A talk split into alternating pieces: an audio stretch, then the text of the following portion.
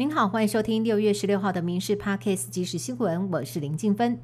新北市幼儿园喂药案烧出了案外案，另外一家幼儿园也有一名幼童验出了安眠药 BZD，虽然数值没有超标，但是还是引起恐慌，因此卫福部决定将检体再送质谱仪检测，排除干扰因素。日前，卫福部也开设了专线协助有疑虑的家长。医福会执行长表示，卫福部昨天单日就接到了八十六通家长的询问电话，目前已经紧急加开四线协助家长们。但是，喂药事件已经引发幼教界炸锅，幼教代表认为批评并不公平。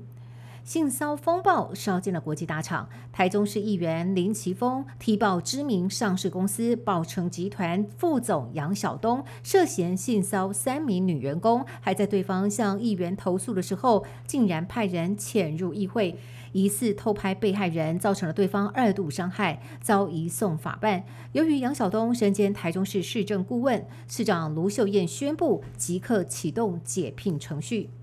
国民党总统参选人西北市长侯友谊争取军系支持，今天合体桃园市长张善政出席陆军官校校友会会员大会，但是先是抗议民众拿着白布条、国旗高喊新北市政府不要打压工会，现场一阵混乱。侯友谊露出了尴尬的微笑，而抗议人士也随即被拦腰拖走。没有想到，他在颁发终身成就奖的时候，主持人还一度口误讲成郭台铭总统，之后才改口感谢侯友谊总统。最后，侯友谊也在高喊动算的呐喊声当中，和现场人员握手离场。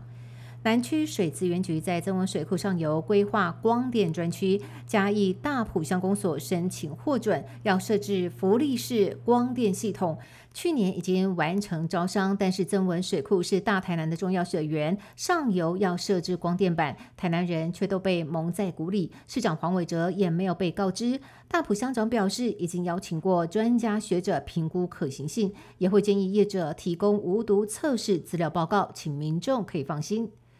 台北市南港区警方处理骑士行车纠纷，没有想到处理到一半，却意外发现骑士身上散发浓浓酒味。但骑士第一时间还推卸给被载的同事，被远警拆穿，才乖乖配合酒测。果然酒测值高达零点二七，这才坦诚骑车之前喝了三瓶啤酒。不过警方查出他是酒驾累犯，这下得收下一张九万元的罚单。被载的朋友也遭连坐开罚六千至一万五罚还。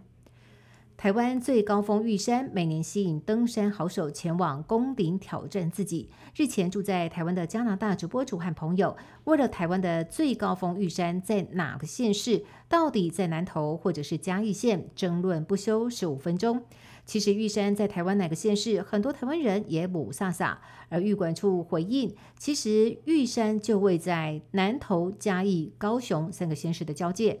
玉山气象站门牌位在南投县新义乡的东浦村，而排云山庄门牌位在嘉义县阿里山的中山村。玉山从南投跨过嘉义南到高雄三个县市，哪一个都没错。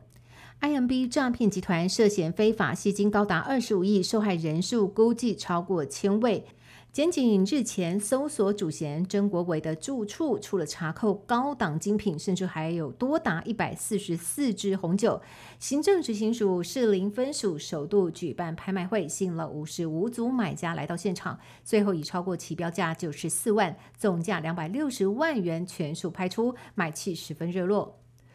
墨西哥正面临严峻热浪，从月初就遭到热浪席卷。周四北部区域气温飙破摄氏四十五度，就连首都墨西哥市的气温也在三十到三十五度之间。大自然反扑，当地太平洋沿岸出现了上百只的鸟尸。当局表示，这疑似是受到圣婴现象的影响。